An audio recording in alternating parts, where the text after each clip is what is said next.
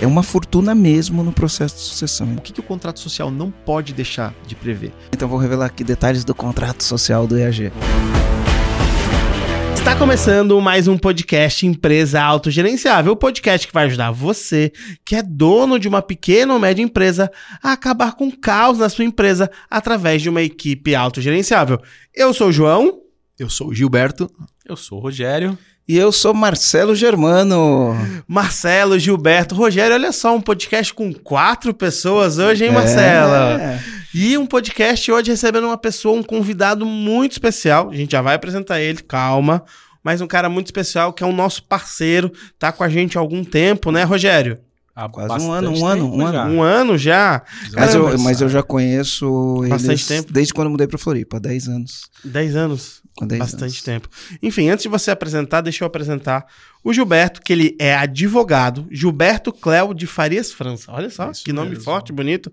Ele é especialista em consultoria empresarial com foco em contratos, estruturação de sociedades, planejamento suces- sucessório e M&A.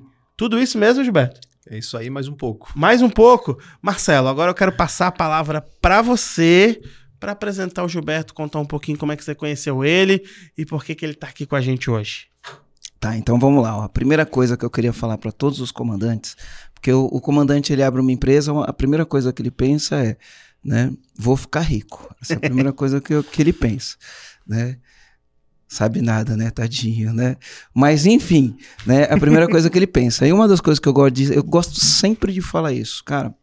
Todo cara rico que eu conheço tem um bom advogado. Tá?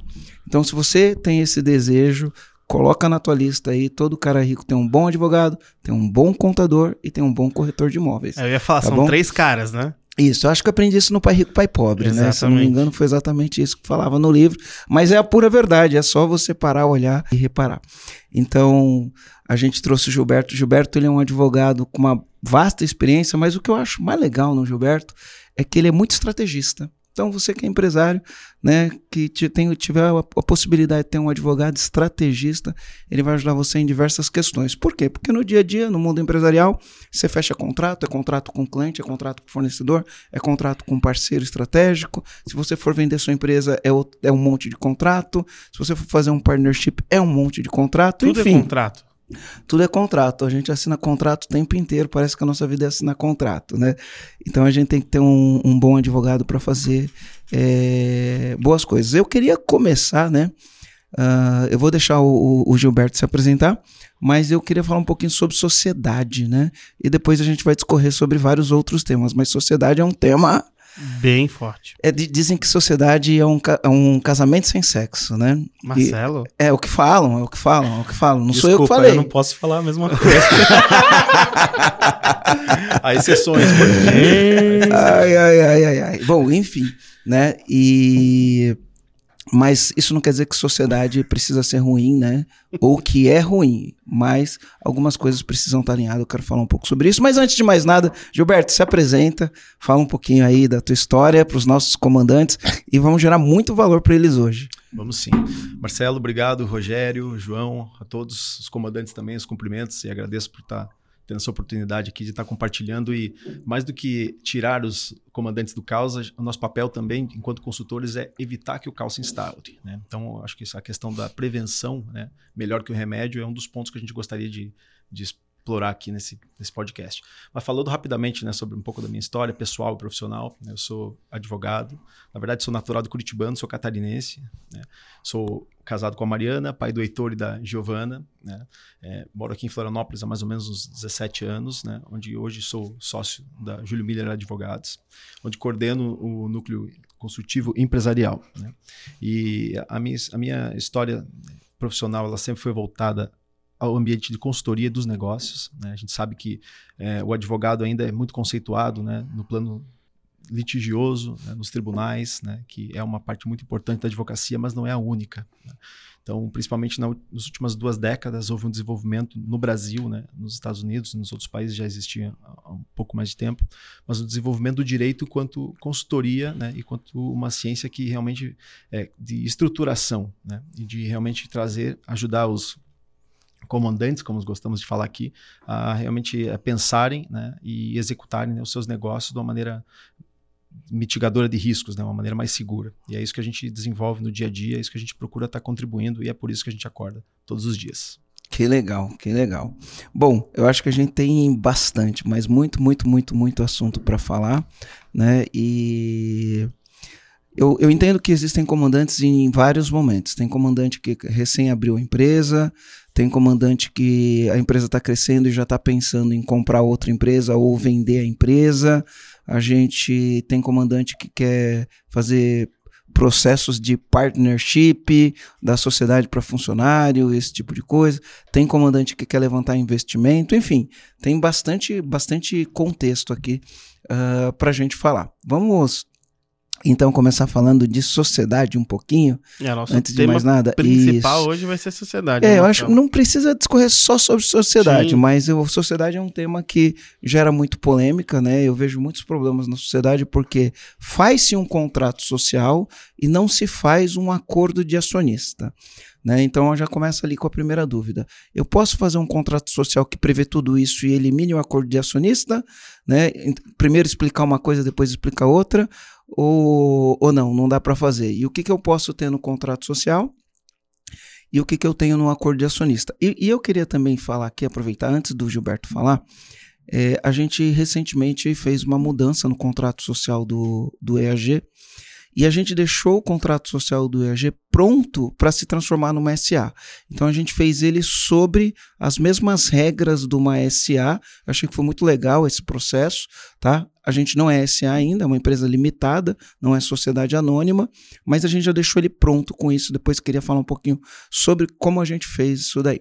Mas voltando aqui para o básico, né, dando 10 passos para trás, né, contrato social, acordo de acionista, porque a pessoa vai fazer uma sociedade. ah, se a sociedade durar, vem os herdeiros. Uma hora. A gente tem três destinos para uma empresa, né? Ou ela quebra, né? Ou ela vai ser vendida, ou ela vai ser herdada. Né? Vai, ou ela vai ter uma sucessão. Necessariamente pode ser que ela não seja herdada, mas vai ter que ter uma sucessão, porque se a empresa não quebrar, ela vai durar mais do que o dono. E aí vai ter que ter uma sucessão em algum momento. É verdade.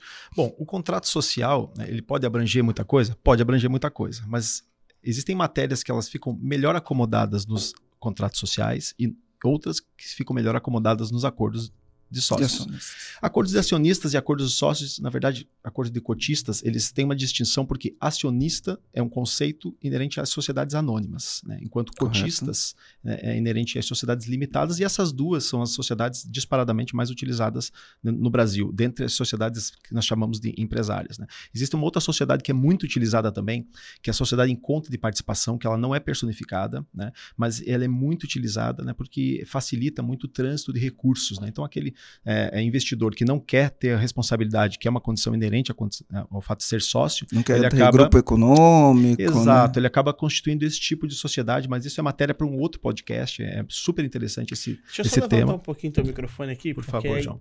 Aí. Muito obrigado Agora pela gentileza. então, é, só a questão da complementariedade. Né? Então, existem, existe a possibilidade, e, assim que a gente é, recomenda que se faça, né? que se tenha tanto o contrato social quanto o acordo de sócios. Né? E isso não, não há um, um limite e, e um aspecto temporal, mas o que se deseja é que tudo seja firmado num primeiro momento, né? enquanto está tudo tranquilo, enquanto é, os, os rumores né, estão é, bem serenos, né? porque é, é a maneira da gente discutir as questões mais críticas. Né? É, eu posso arriscar, posso arriscar. Depois eu vou pedir para a Thaís fazer essa enquete, tá? Mas eu posso arriscar que 90% faz essa enquete. Pergunta eh, quem tem sociedade se tem um acordo de acionista, além do contrato social. E aí vamos ver quantos por cento tem ou não. Eu Quanto posso você- afirmar que você ficou 90% Quanto tempo você ficou sem? do o acordo de acionista. Isso. A gente nem fez ainda, já é o próximo passo. Primeiro a gente fez o contrato social. Não, não, lá na Agora Luma. a gente vai fazer o contra acordo de acionista, né? Tá, tá, tá, tá na gaveta. Tá na né? gaveta. minuta já tem. Quase, né? quase que eu falei o apelido agora. Minuta já tem. né? Quase que eu falei o apelido. É, Só tem um eu- que tá preparado, a gente precisa É, finalizar eu ele. posso, posso afirmar que mais de 90% dos donos de empresa têm contrato social e não tem acordo de cotista ou de sócio, enfim. Uhum. Né? E Se for uma SA, a SA obrigatoriamente tem que ter, né? É, é o que se recomenda, né? Mas a gente sabe que, é que a SA, na verdade, é uma estrutura já mais complexa por si. E, e isso é um, fato muito, muito interessante porque é, a, lei- a legislação, né, a, a regulamentação específica da SA, ela é de 76. Então, na verdade, é algo que já bem antigo, mas muito complexo já para a época que se tinha. Né? Mas só voltando, pegando um pouco o gancho da distinção entre os dois é, é, instrumentos, né? o acordo de sócios ele trata de matérias que interessam só os sócios. E o contrato social, ele trata de matérias que tem que gerar efeitos para fora. Por isso que quando a gente vai, sei lá, tomar crédito em uma instituição, ela nunca vai pedir acordo de sócios, mas sim vai pedir né, contrato social ou estatuto, né, quando a gente estiver tratando das SAs. Então, como eu disse, existem várias matérias que obrigatoriamente têm que constar do contrato social, porque se constarem do, do acordo de sócios, elas não vão ter essa oponibilidade a terceiros de atingir o propósito que a gente espera. né. Agora, em relação aos números, eu seria um pouco, inclusive, mais, eh, mais ousado. tá? Eu acho que é, 99, né? Olha, para mais. Se bem que as coisas estão mudando. O Marcelo chegou a pontuar um, né, um- já sobre o case do EG, e, e, na verdade a gente se debruçou sobre inovações. Né? Existe o DREI, né, que, é um, que é um órgão eh, vinculado ao Ministério da, da, Educa- da Economia, que ele dita as normas né, e, e- os caminhos que as juntas comerciais, que são os órgãos onde se registram as sociedades empresárias no âmbito das- dos, dos estados, né, eh, eles devem caminhar. E, e, ultimamente se, se utilizava né, de instituto, por exemplo, na limitada. Pô, é interessante para mim a limitada, por quê? Porque não tenho toda aquela burocracia e aqueles custos que se tinha antigamente, né? Então não faz sentido para mim ser um- uma SA. E aí, hoje em dia a gente consegue, né, não só por conta de uma vigência, uma regência supletiva, mas sim porque o próprio DEI, nas instruções normativas, já regulamentou que a gente pode de fato emprestar e trazer tudo que é bom da SA, que como eu disse é uma, é uma estrutura mais complexa, e colocar na limitada. Então tá juntando tudo que é bom. Ou seja, eu tenho uma sociedade, que um, um contrato social que ele é mais simples, uma estrutura que condiz com aquilo que eu estou esperando e emprestando tudo de bom da SA. É maravilhoso o que está acontecendo, realmente. Ô, Gilberto, olha só. Então a gente tem sociedade limitada, tem SA. Tem Me fala- Ireli, a Ireli tá acabou, né? A Ireli acabou. A Ireli acabou, né? Me acabou. fala um pouquinho quais são esses modelos societários que a gente tem hoje vigentes na, na legislação, até pro, pro comandante que está escutando a gente entender quais são as possibilidades, o que, que é o que. Eu vi que você falou de dois, agora tem mais algum, tem outro. Assim, quais são esses modelos? Existem outros, tá? Nós falamos de três hoje. Nós Uhum. falamos aqui da sociedade anônima, nós falamos da limitada, nós falamos da sociedade em conta de participação. Existem outras que praticamente não são utilizadas. A gente vê isso na, na- na universidade, estuda a respeito, mas como elas trabalham principalmente com uma, uma- um- um- uma responsabilidade ilimitada dos sócios, ela deixa de ser interessante. Ou seja, as pessoas participam de sociedades, né, tendo co- como aspecto principal o que é uma limitação da responsabilidade, que está isso que é vinculada limitada. a personalidade jurídica, ou seja, o que é uma personalidade jurídica? Uma distinção dos direitos e obrigações dos sócios daquela que vai ser o sujeito de fato. Né? Então, esse é o grande ponto da predileção, que traz a predileção para essas duas principais. Agora, tem comandita simples, comandita por ações, que são, como eu disse, outras sociedades que vocês praticamente não vão ver, porque eu que trabalho no dia a dia não vejo. Então A as gente- mais a gente usadas falando- é Ah, desculpa, João. limitada e sociedade anônima. Isso, exatamente. Disparadamente, né? É, nós temos a limitada aqui, falamos da Ireli, né? A Ireli, ela acabou não, não, não fluindo por muito tempo, primeiro, porque ela tinha um, um requisito, entre outros pontos, mas um requisito principal, que era um capital mínimo de 100 salários mínimos, né? E isso é uma entrave de você ter um capital mínimo efetivo de 100 salários mínimos para quem está começando. Então, depois se entendeu isso e trouxe a sociedade limitada unipessoal. Né? O que algumas pessoas dizem, pô, como é, como é como é que é sociedade se eu tenho uma pessoa só? Não, mas aqui já realmente já houve uma modificação nesse conceito e existe a possibilidade de ter uma sociedade com uma Com pessoa uma só, pessoa. que é a sociedade limitada unipessoal, que, que extinguiu a EIRELI. Né? É, O EG era Ireli antes. Uhum. Antes da gente começar aqui, a gente tava batendo um papo e você usou duas coisas que eu acho que é legal a gente passar pro comandante, né? Eu não me lembro exatamente qual foi o termo que você usou, mas você falou: ah, o pessoal pega um contrato na prateleira, não sei se você usou o termo prateleira, e ele dá registro, mas isso não dá acordo, né? E a gente tava falando do porquê a importância de, de fazer o contrato social da forma correta, Gilberto. Muito bacana. Rogério, o que, que acontece? É, existe uma, um- uma grande distinção entre, eu- entre eu obter um CNPJ e eu ter um contrato social.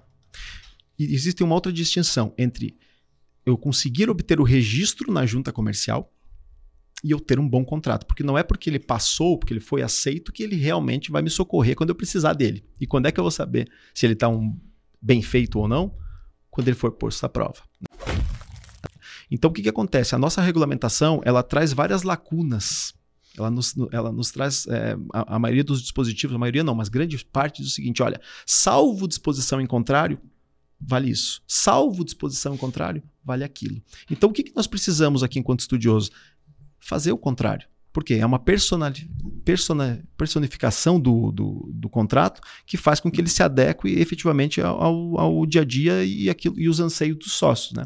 Então, realmente, o, o contrato social de prateleira, aquele que simplesmente tem o que o código exige, ele simplesmente vai me dar o registro, vai me dar o CNPJ, vai permitir que eu esteja regular. Né? Agora, ele não vai me socorrer, ele não vai ser, é, prever as possibilidades e os riscos que eu tenho lá na frente.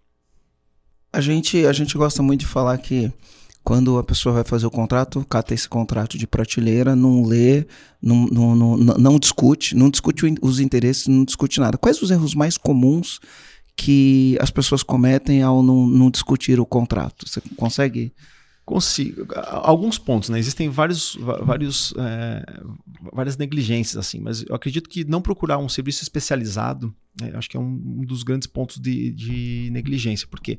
Porque naturalmente os advogados e os contadores que são às vezes os prestadores de serviços normais eles estão muito preocupados né, com as rotinas do dia a dia. E aí eles não conseguem ter aquele, aquela atenção né, às modificações que são super dinâmicas então o primeiro ponto né, é cuidar, é buscar um assessoramento de um contador e de um advogado. Né? Eu lembro dessas três pessoas que o Marcelo sempre repete, e em relação ao direito societário, é uma troca muito efetiva de conhecimento né, e de experiência por parte do contador e do advogado. Um não consegue trabalhar sem o outro aqui. Então, realmente, esses dois profissionais que são importantes no dia a dia do, né, do comandante, eles precisam conversar para desenvolver um contrato que melhor se adeque. Né? Agora, alguns, o que, que o contrato social não pode deixar de prever? Depende muito do, do, do, do, perfil da empresa. Então vamos supor que determinada empresa tenha um sócio que seja indispensável para o funcionamento. Ora, se eu não estou regrando uma permanência daquele sócio, quer dizer que amanhã depois ele pode ir embora. Existem mecanismos de eu trancar isso? Existem mecanismos que eu posso trancar isso. Né? A, por exemplo, a legislação nos, nos, possibilita, no âmbito das limitadas, é, eu, eu, eu, trazer um prazo determinado. Sabe aquele, aquele, aquela cláusulazinha que parece inútil ali, que diz ah, a sociedade vigiará por prazo indeterminado? Ela não é inútil. Por quê? Porque quando ela está vigiando por prazo determinado, a retirada imotivada por parte dos sócios, ela não é tão simples assim.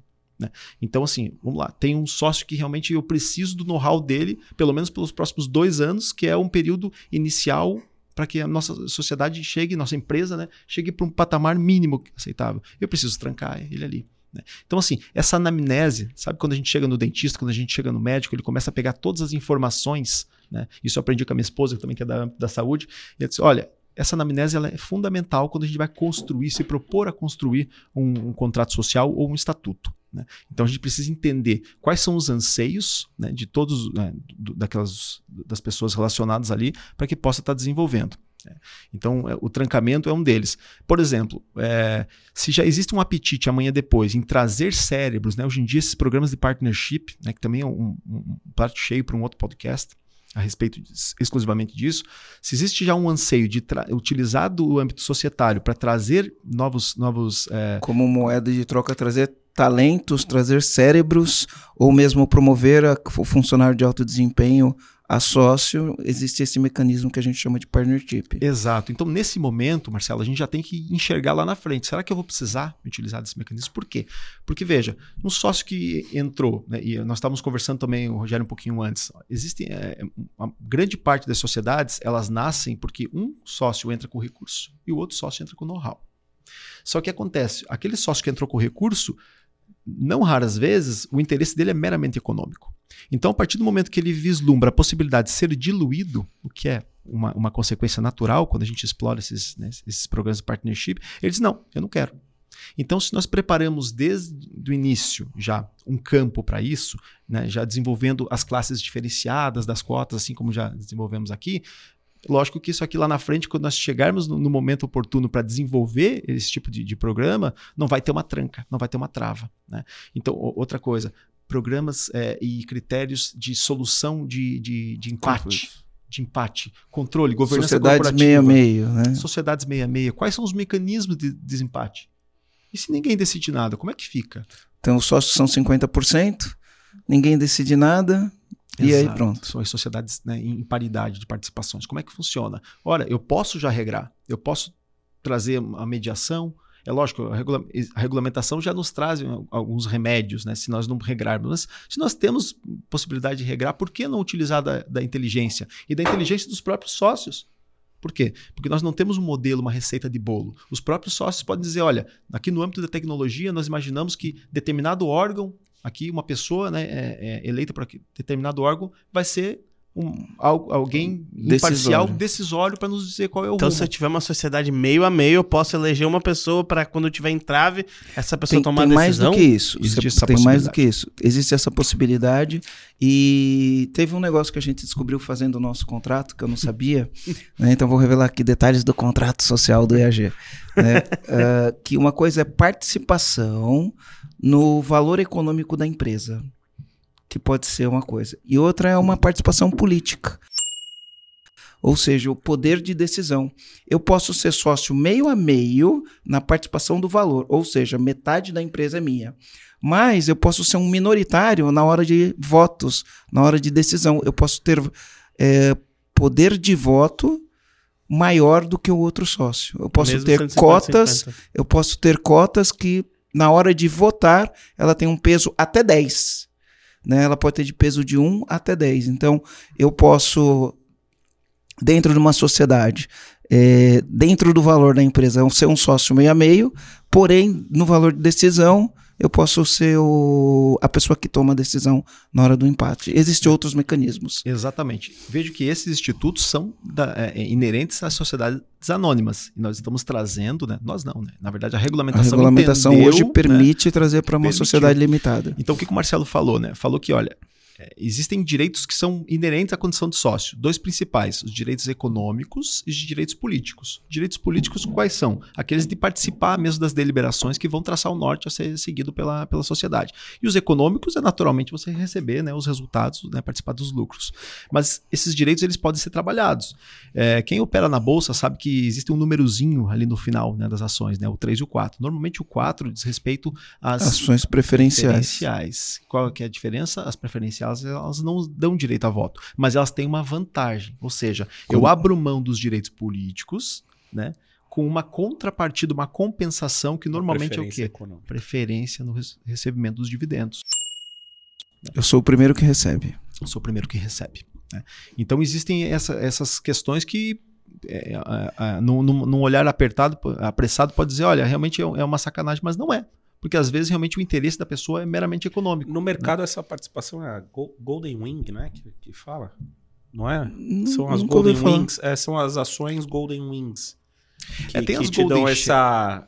que É, as Golden essa- Shares são, né, são, são- é, daí é uma outra, uma outra classe né, de, de ações que tem um poder maior. Né? Nó- Agora nós estávamos falando também É do- dos do votos peso, né? múltiplos. É, os votos múltiplos também né, é, uma, é uma regulamentação recente né, do nosso ordenamento jurídico brasileiro, já existia no, no direito comparado, né, que a gente fala quando está tratando do- do- dos outros países. Mas o que, que, se, o, o que, que isso visa? Visa que normalmente a gente tem uma participação do capital social reduzida e mesmo assim mantém o controle. né? Então, veja, na- nas SAs, via de regra, quem tem 50% mais um, controla. né? Quem tem é, uni- unilateralmente, ou um grupo, um conglomerado, né, que pode estar ajustado num acordo de voto, que a gente pode falar em, em seguida.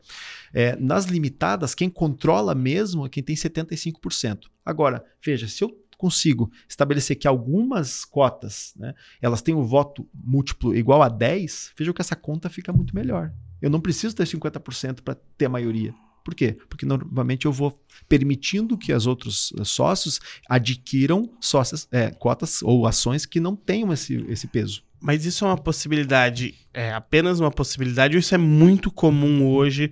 no Hoje é pouco usado ainda. Pouco usado. Pouco usado. É uma, Uhum. uma- uma área muito inexplorada. Por exemplo, Olha- você descobriu agora disso. Eu descobri agora. Uhum. Mas olha os problemas que eu vejo acontecer. Já vi. Vou dar dois exemplos de problemas que eu vejo acontecer. O primeiro problema acontece muito no mercado digital. Mercado digital você vai ter uma sociedade entre o que a gente chama de expert, né? A gente chama de expert e a gente vai ter uma sociedade do cara que está por trás dos bastidores. Então tem alguém que faz cuida de todo o lançamento de um expert e você tem um expert que é quem aparece. Né? E aí você tem vários formatos para esse modelo, tem formato meio a meio, 70 30, 60 40, enfim, dentro daquilo que as pessoas decidiram. E é muito comum, eu vejo muito comum, depois de um primeiro lançamento com muito sucesso, de um segundo lançamento com muito sucesso, um achar que trabalha mais que o outro. Isso é muito comum. Ou o expert acha que ele gera mais valor do que o, o produtor. Então, é muito comum no, no mercado digital é, depois de você fazer uma sociedade, depois de um, dois, três lançamentos de sucesso, uh, um achar que o, teu, o trabalho é mais importante que o outro, enfim, o, o, expert achar que ele gera mais valor do que o produtor. Eu não vou entrar nessa área de quem está certo ou de quem está errado. Já teve alguns mas clientes isso, assim, né, Marcelo? É, eu tenho bastante, eu vejo bastante acontecendo, né? Uhum. É o que mais acontece no mercado digital. E aí você não tem uma boa previsão disso no, no contrato, igual você falou. Você tem uma previsão de, opa, se você é o expert e eu dependo de você, a gente tem que falar sobre isso. Né? Então, durante X período, a gente tem que falar sobre isso. Então, esse é um problema que acontece no digital. Vou dar um outro problema que aconteceu com um amigo meu. Tá? Ele tinha um sócio, em determinado momento a empresa não estava indo bem. Um dos sócios, ele tinha mais que um sócio, né? Um dos sócios falou: olha, eu tenho minhas contas para pagar, tenho minha família para sustentar, eu recebi uma proposta de emprego, tô indo. Saiu da empresa e continua como sócio. A empresa estava numa situação. Dez anos se passaram, a empresa cresceu, fatura 100 milhões de reais e aquele cara continua como sócio na empresa, com 30 e poucos por cento de participação na empresa, mas ele não ajudou a empresa a ir de uma situação ruim para uma empresa que fatura 100 milhões de reais. Emocionalmente, o sócio que fez a empresa crescer, tem conflitos que precisam ser resolvidos. Mas como não foi feito um bom contrato, né, não foi previsto nada no começo, né, ele, esse conflito é muito difícil de, de lidar. Né? Outra coisa que eu vejo também é quando os sócios brigam, quem compra a parte de quem. Aí um, um cara quer vender e eh, acha que se for para ele comprar, ele paga um preço, se for para ele vender, ele vende por outro, né? Então são tudo questões que eu acho que a gente pode trazer aqui, que a gente pode resolver isso antes. Tudo, tudo dá para resolver, Marcelo. Na prática existe um, um problema que é um problema acadêmico, que é a distinção entre sócio e gestor. O fato de eu ser sócio não me obriga por si a contribuir, a estar tá batendo cartão, a estar tá todos os dias na sociedade. E é isso que tem que ficar muito claro. Eu tenho uma empresa todos. que eu sou sócio, mas eu não sou gestor. Claro, então se essa empresa tem um crescimento, a sua contribuição lá atrás no capital social, se tu cumpriu com essa contribuição, quer dizer que a sua parte você fez. Né? Para aquele sócio que trabalha no dia a dia, contribui né, com o seu trabalho também, a, para além né, do, da contribuição para o capital social, é o que gente, é, ele recebe o que a gente chama de prolabore. Né? Então veja, eu tenho às vezes um, um Prolabore e eu tenho a distribuição de lucros que tem fatos geradores completamente distintos. Né? E, a, e, a, e as expectativas que nós devemos né, sempre é, é, é, é de destinar aos sócios que são meramente cotistas e os sócios que trabalham e que recebem Prolabore também são completamente distintas. Então, o que me parece é que a clareza nesses conceitos ela precisa ser colocada na mesa, né? para que realmente eh, a frustração não venha. Né? Parece que normalmente a frustração é sempre do tamanho da, da, da expectativa. Né? Ô Gilberto, então esse sócio ele que ele está operando, né, que ele está na gestão, ele recebe a divisão de lucros normal, como outro sócio, mas também ele recebe um, um adicional, não, um, um valor de prolabore por ele estar dentro da gestão, executando, trabalhando como um funcionário daquela empresa. É como se fosse mesmo, João. Tá? Tanto assim que quando eu recebo prolabore, esse valor que eu recebo ele está sujeito né, à, à, tributação e também aos encargos previdenciários, como se fosse um salário. Né? Enquanto que a distribuição de lucros, Não, pelo menos é por hora, né, por nós, hora, nós temos todo a... governo que entra quer mudar isso. É, mas por enquanto, né, a distribuição de lucros ela ainda é isenta de imposto. Então, realmente são são, uhum. totalmente, é, são totalmente distintos mesmo. E quando a gente entra na seara de empresas familiares, né? Então, a sociedade entre familiares, o que, que diz a lei? Pode, não pode? Como é que funciona isso? É, existe uma vedação específica, assim, mais, mais comumente reconhecida, que é a sociedade entre, entre é, cônjuges, né? Que são casados pelo regime da comunhão universal de bens e da separação obrigatória. A separação obrigatória é aquela quando as pessoas têm mais de 70 anos, né? É, tem algum tipo de incapacidade. Então, esse tipo de pessoa não pode pode, essas pessoas não podem ser sócias entre si. né? Fora isso, praticamente não existem vedações. Tá? Então, a gente pode constituir entre pessoas físicas e jurídicas. Né? É lógico, existem alguns tipos de sociedade, por exemplo, é, é, sociedade de advogados, né? que não são sociedades empresárias, que pessoas que não reúnem as características necessárias para tal, não podem integrar o quadro Uhum. social. Né? Então, é, você pode ser sócio de um advogado? Pode, não no escritório de advocacia. Né? Você pode ser sócio em outro empreendimento, Sim. mas que não ali. Mas a um gente ponto. também tava falando isso antes de começar. É, isso aí. Né? Eu sou inconformado com isso. Não, mas é, calma, a gente vai ser sócio em alguma coisa ainda, Rogério. não se conforme, Mas né? não, não, não, não, não, escritório de advogado. É, né? Mas, mas quais são as boas práticas para uma sociedade é, familiar, né? Na hora de constituir um contrato, na hora de planejar essa estruturação da empresa, quais são essas boas práticas que o comandante, que a maioria dos nossos comandantes, o As empresas são dizer, familiares. É. As empresas são familiares, 90%, eu acho, das pessoas que a gente atende, é, ou tem o cônjuge, ou tem o filho, ou tem o pai, ou tem a mãe, tem alguém envolvido do âmbito familiar. Uhum. Qual que é as boas É, práticas? existe, na verdade, uma ciência, né? Nós estávamos também conversando um pouco a respeito disso, e é uma ciência que, que já se debruça sobre o estudo das, das empresas familiares, né? Já existe um mapeamento da quantidade de empresas familiares e também da sucessão familiar. É uma matéria que nós no escritório também nos, desenvol- nos desenvolvemos e Isso, ó, trabalhamos, né? queria que o comandante prestasse atenção, porque isso pode economizar uma fortuna num processo de sucessão, tá? É uma fortuna mesmo no processo de sucessão. Então, É. vamos lá. É, esse ponto que o Marcelo já colocou é lógico, né? Do ponto de vista tributário, realmente, se a gente começa a olhar para a sucessão lá atrás, né? fala-se muito nas holdings, né? As holdings são um dos mecanismos né, de planejamento tributário por ocasião da sucessão. Né? Na prática, quando a gente vem a faltar, existe um tributo que é muito caro, né, que alguns estados se chama ITC-D, e aqui em Santa Catarina se chama ITC-MD, né, que é o Imposto Causa, causa Mortes, né, em caso de falecimento ou em doação, que ele incide sobre o patrimônio. né? Então, é natural que as pessoas, principalmente quando detêm um patrimônio elevado, se preocupem né, em antever o esse evento que é natural né, para todos e comecem a fazer algum tipo, al- alguns movimentos né, em seu patrimônio. Agora, voltando já em- dentro dessas, dessas empresas familiares, o que se, qual que é um ponto que eu poderia destacar né, que deve ser preocupação? Realmente é, é a questão da sucessão da gestão. Por quê? Voltando um pouco, aquela distinção entre ser sócio e ser gestor. Veja que às vezes, com um- dois ou três primos ou dois ou três irmãos, quem é aquele que tem que reúne os predicativos para tomar né, a frente do negócio? Será que é aquele que começou com o pai desde criança? Que começou sendo office boy e depois foi angariando todos os cargos e que de fato entende do negócio? Ou é aquele que foi estudar lá fora e pegou todos os conhecimentos e hoje está na ponta do- do- dos cascos, como se fala no interior, né?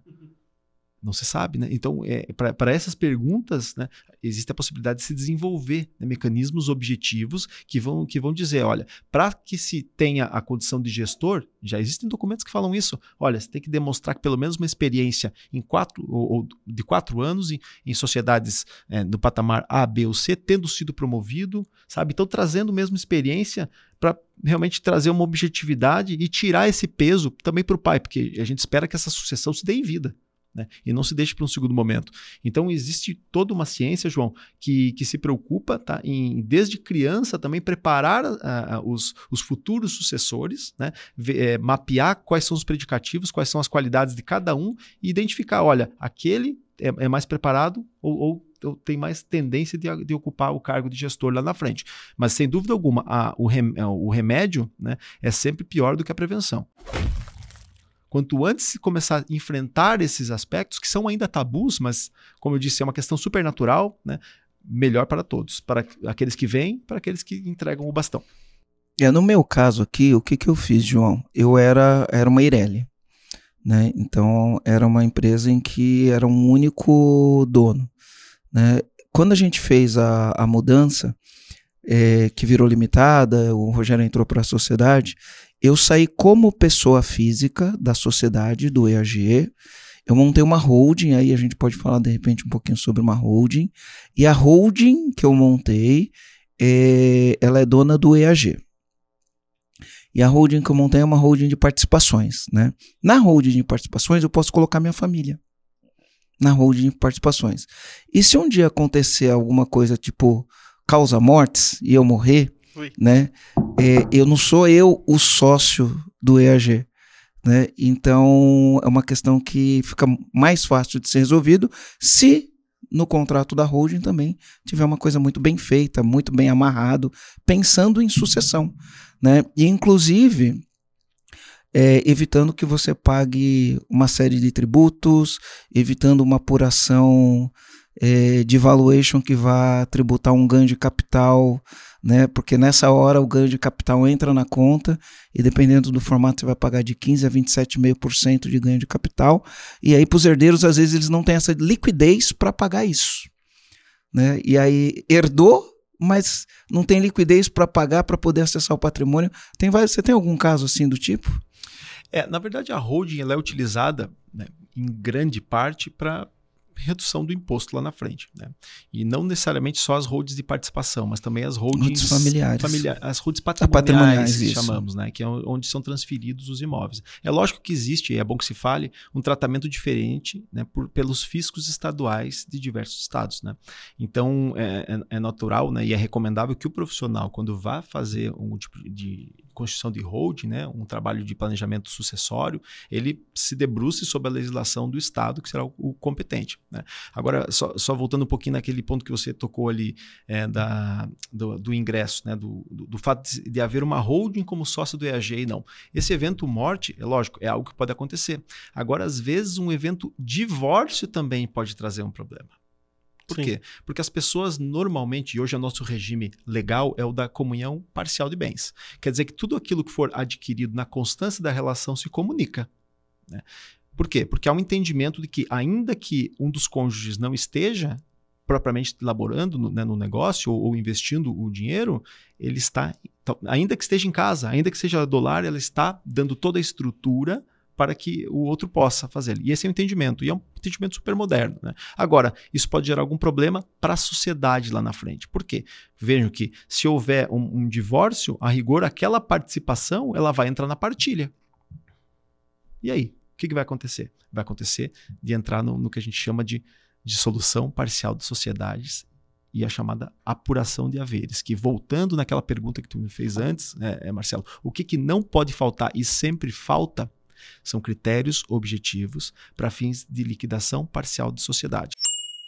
Se dá principalmente em caso de falecimento, mas também de exclusão de sócio. Pode excluir sócio?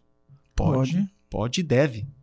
Deve, em alguns momentos. E, e, e agora, para que isso possa acontecer, existem alguns mecanismos que têm que estar previstos. Por exemplo, tá? se um sócio fizer alguma coisa é, vou, vou, trazer uma polêmica aqui, tá? Eu não sei, não sei o desfecho, mas vou trazer uma polêmica aqui, né? Tem um podcast muito conceituado aí que é o Flow, e aí teve uma polêmica lá que o Monark falou e gerou uma polêmica e, enfim, ele saiu da sociedade, né?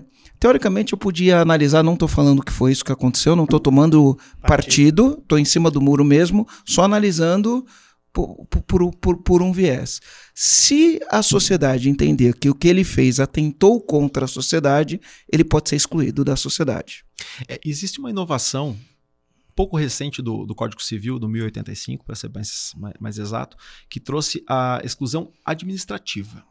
Né? E ali ele traz um quórum mínimo que dizendo que, olha, que a maioria do capital pode né, é, é excluir, fazer uma alteração do contrato social para fins de exclusão. É lógico que existe um rito, já é reconhecido que existe um rito, né, mas isso pode ser dado administrativamente.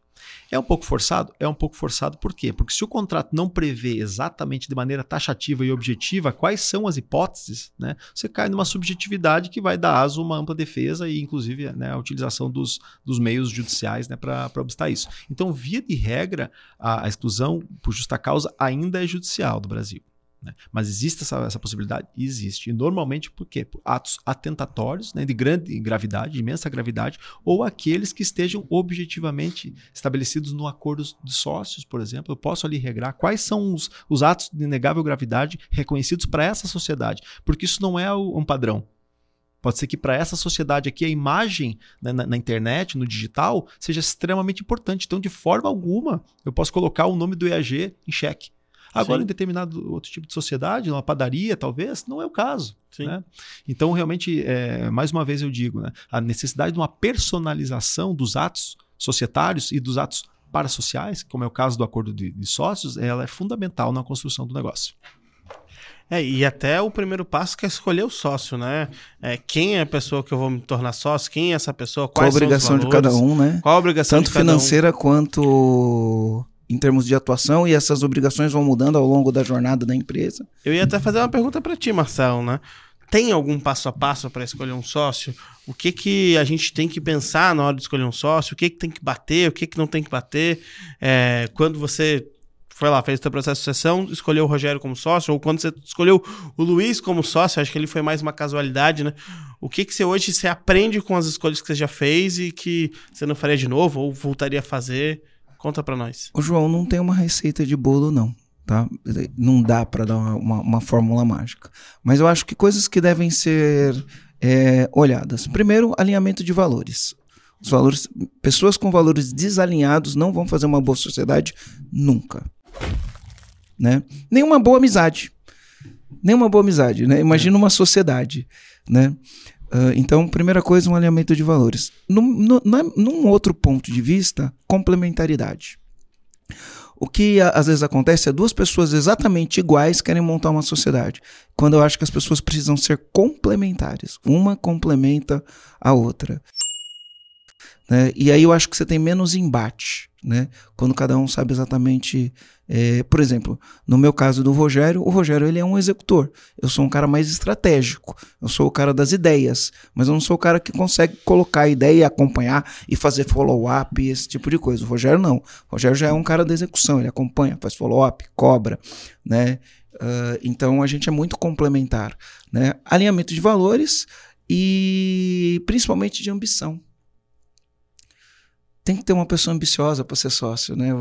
Enfim, o, o, o, brasileiro tem muitas questões em relação à ambição e à ganância, é, eu né? ia falar para você explicar é. um pouco melhor a ambição, é. né? Para as pessoas não confundirem o que a gente está querendo dizer com ambição. É, né? é, ambição é o seguinte, né? Eu gosto daquela frase lá, eu acho que é o Jorge Paulo Leman que fala, não sei se é dele. Ele fala: sonhar grande, sonhar pequeno dá o mesmo trabalho, né? Então, quando eu falo ambição, é sonhar grande. Não estou falando ganância, ah, eu quero ganhar muito dinheiro. Estou falando, meu, sonhar grande impactar o maior número de pessoas, crescer, uh, chegar no maior número de cidades possível, dependendo do tipo de negócio. Né? Hoje a gente tem negócios físicos, negócios digitais. Então, ambição. Eu quero ser mais uma empresa só para pagar a conta no final do mês, né? Ou eu quero ser uma empresa para fazer uma diferença e, e fazer um negócio que realmente eu me orgulho de ter feito. Né? Então, eu acho que é lógico, nem todo mundo quer fazer isso. Mas eu, eu, eu, eu, eu olho uma pessoa que tem um sonho grande, que tenha valores alinha, alinhados com os meus e que seja complementar ao, ao que eu faço. Essa frase é do Jorge Paulão mesmo. Acabei de pesquisar aqui. E aí, comandante, estou aproveitando aqui para passar para te dizer que existe uma oportunidade para você definitivamente acabar com o caos na sua empresa através de uma equipe autogerenciável. Essa oportunidade é o programa EAG. O programa EAG é constituído de três fases. Primeira fase, uma sessão estratégica, onde a gente vai te dar clareza do seu negócio, a gente vai te mostrar o que te impede de chegar lá, a gente vai te mostrar quais as oportunidades você consegue ter a partir do momento que você remove os obstáculos e garanto que você vai sair de lá energizado. Depois disso, se a gente aperta a mão e faz negócio, a gente vem para a segunda parte, onde você recebe acesso a uma plataforma que pode acessar você e todo o seu time para praticar metodologias de gestão que funcionam e dão resultado. Depois disso, a gente vai ter duas aulas ao vivo online, onde a gente vai gerar para você um desafio, um desafio de gestão. E você vai ter que cumprir esse desafio com todo o teu time. E aí a gente vem para o encontro presencial, três dias onde a gente trabalha cultura, liderança e gestão, e após isso, a gente vai fazer um plano de 90 dias. E se você quiser ainda, você pode ter acompanhamento de um especialista no método do EAG. E para você acessar essa oportunidade, é só você clicar no link. Se você estiver assistindo no YouTube ou nas outras plataformas de podcast, vou deixar um link aqui. Clica lá no link, preenche o formulário e a gente entra em contato com você. Então, é. vamos lá. Você falou que não era um passo a passo, mas a gente tem aqui algum, é, alguns tem, passos. tem, tem né? algumas dicas iniciais aí, né? Valores. Hum. Valores. Valores, para mim, é a base. Complementariedade. Ambição.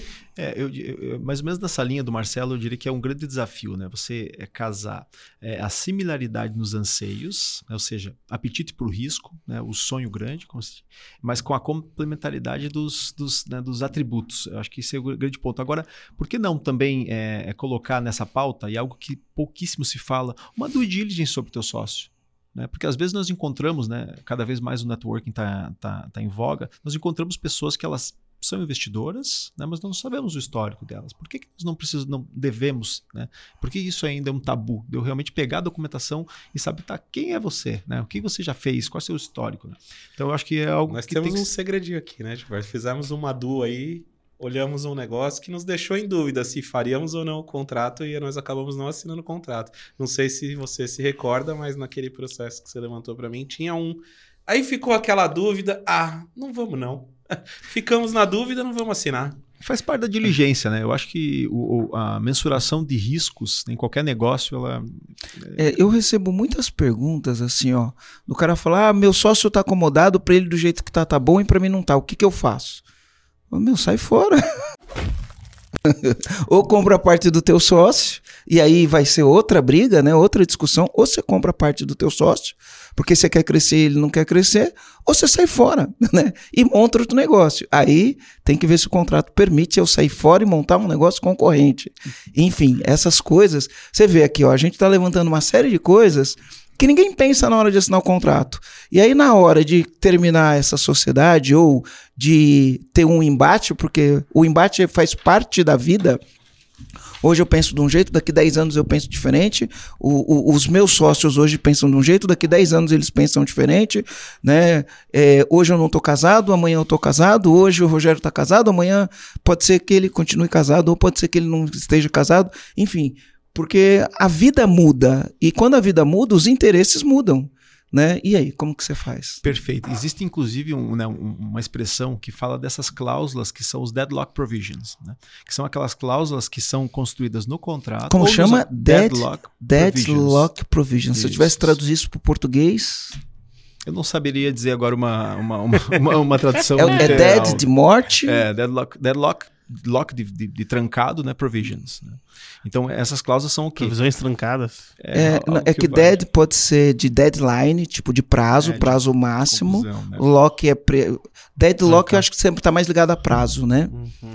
É que morte é death, né? É isso? Agora, É, ou morto, precisa- né? é. Morto Deixa eu jogar é aqui. dead. Deadlock. provision. Tinha que estar com a rede aqui agora, né? É,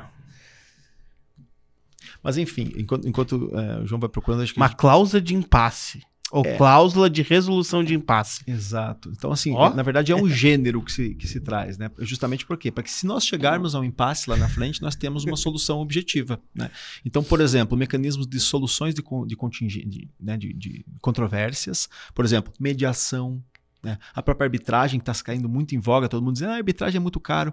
Depende. Numa análise econômica do direito, quanto, quanto, que, quanto que é vale? arbitragem para o comandante que tá escutando a A- gente? A arbitragem é um, é um método alternativo de solução de conflitos, porque via de regra os conflitos eles são resolvidos pelo poder judiciário. Existe uma regulamentação né, que traz a arbitragem né, como sendo um, um- um outro local, tá, num, num jargão um pouco menos técnico, on- onde os conflitos vão ser é, é, é, julgados, vamos dizer assim, por pessoas altamente técnicas, especializadas e com uma celeridade absurda, né, via de regra, e com, e, e com também com um nível de confidencialidade absoluto também. Ô Marcelo, então se a tua empresa tiver um conselho, esse conselho ele pode fazer toda essa arbitragem desse conflito, ou Hum, não? hum, Não. É porque a gente está falando dos sócios. O, con- o conselho ele vai tomar as decisões estratégicas da empresa e o CEO da empresa executa. Aqui a gente está falando de conflito entre, entre os sócios, que aí não, não tem a ver com a estratégia da empresa. Tive Mas pode ma- atrapalhar na estratégia da Eu tive empresa. essa matéria na faculdade, Claro. negociação, mediação e arbitragem. Exato. Então, a mediação, na verdade, o que é- a mediação é um terceiro né, que ajuda a conciliar, né, ajuda que, que aquelas que as próprias partes né, cheguem a um consenso. Né? Mas a arbitragem não. A arbitragem já é um terceiro ou um órgão colegiado, né, às vezes de três árbitros hiper especializados. Então, existem câmaras. é, aqui em Santa Catarina existe também, aqui em Florianópolis existe. E existem umas que são mais conhecidas, mas não necessariamente são mais capacitadas, né, que estão nos grandes centros. né. A FGV tem uma, uma grande, a Brasil Canadá também tem uma grande, que são. E existem câmaras que são especializadas em determinadas demandas. Algumas eh, são mais, se debruçam mais por questões da construção civil, de estruturas, outras no âmbito societário e empresarial. né. Então, o, o grande, o, o grande ponto é, eu, eu levando a discussão para lá, a minha solução com certeza vai ser mais, Mais rápida. rápida. né? Mas mais não tem rápida influência e de lobby definitiva. nisso? Olha, Às vezes um, um Olha, dos o sócios que tem um pouco mais de influência e etc. o que se Ou- espera é que não, né? As pessoas, na verdade, os árbitros, eles são pessoas de- Imparciais. super imparciais e assim, para você chegar a determinadas câmeras que têm credibilidade, você tem que estar alheio a isso. É, é- é como se eu dissesse que os nossos tribunais superiores também estão alheios ou estão sujeitos a lobby, né? Então é algo subjetivo que se pode colocar, mas eu não tenho como afirmar isso aqui, né? Fica sempre um, né, um- uma dúvida no, no- no- no local. Mas voltando um pouquinho naquelas deadlock provisions, né? Que acho que é um ponto bem interessante. Por quê? Porque ele vem mais no, no- no viés da, da, da prevenção. Então, se eu já sei que todas as relações são cíclicas, o casamento, mas também o âmbito societário, por que, que eu já não posso prever os mecanismos né, de resolução das, das, né, da- das pendências que possam aparecer? E uma delas né, é realmente essas soluções de conflitos através da mediação, mas também aquelas cláusulas que nós estávamos conversando, né, buy or sell, né? Buy or sell eu sei o que é, né? Compra ou venda, né? Então, é, ou shotgun, né, que se chama. Como é que funciona normalmente? Né? Existe uma cláusula, que, que uma, explica- uma explicação um pouco mais é, didática é o seguinte: é, se nós dois chegarmos, no- vamos supor, Marcelo, que nós dois somos sócios, chegamos a um impasse. Tá? É, atingido aquele, a- a- aquele ponto, eu tenho interesse em, em me, me valer dessa cláusula. Eu notifico você fazendo uma proposta para compra das suas, da sua participação, dizendo preço, forma de pagamento. Tá? Você recebendo essa notificação, você tem duas possibilidades. Ou você aceita, ou você tem a prerrogativa de, de forçar que eu venda a minha participação nas mesmas condições. Perceba. Nas mesmas condições, eu posso te fazer uma oferta maior e aí você não nas pode mesmas recusar. Condições, nas mesmas condições. Então veja, eu que propus, eu tenho que fazer uma proposta que não seja nem tão baixa que possibilite que você faça Compre e uso, você se. Você, Exato. Isso. e também não vou fazer nem tão alta porque é muito Aí traz, um, traz uma justiça. Então, assim, alguém vai, alguém vai ficar né, dono da- da participação do outro, que já é um, um mecanismo. né? Existem algumas variações dessa cláusula, né, como a, a mexicana. A mexicana já seria um terceiro, né, como o João aqui nesse mesmo impasse, mas nós dois é, é, apresentaríamos é, envelopes né, com, as, com, as, com as nossas é, propostas. Assim, o direito societário ele é muito apaixonante justamente porque ele é Eu, quando. ele dá muita quando, liberdade. quando eu comprei a parte do Luiz na Luma, né? Era assim, ó. na- Na minha cabeça, tá? Na minha cabeça. E eu acho que o tempo provou que a minha cabeça estava certa, né? Mas enfim, na minha cabeça era assim. é, Eu não queria. Eu não queria sair do negócio. Eu não queria sair. Eu queria continuar no negócio. Mas o sócio falou: não, então eu compro sua parte.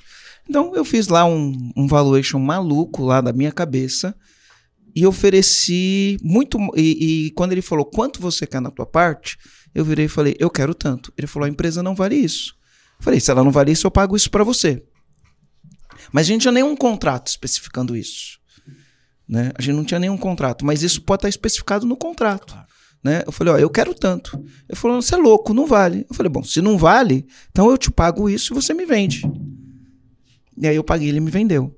Né? Mas eu não tinha isso em contrato. Isso aconteceu numa negociação. Se ele não aceitasse, aí isso ia para uma, enfim, Não, pra um ele- processo que ia demorar anos e anos e anos e anos. Exatamente. O problema é que as, as empresas não resistem a uma briga de sócios.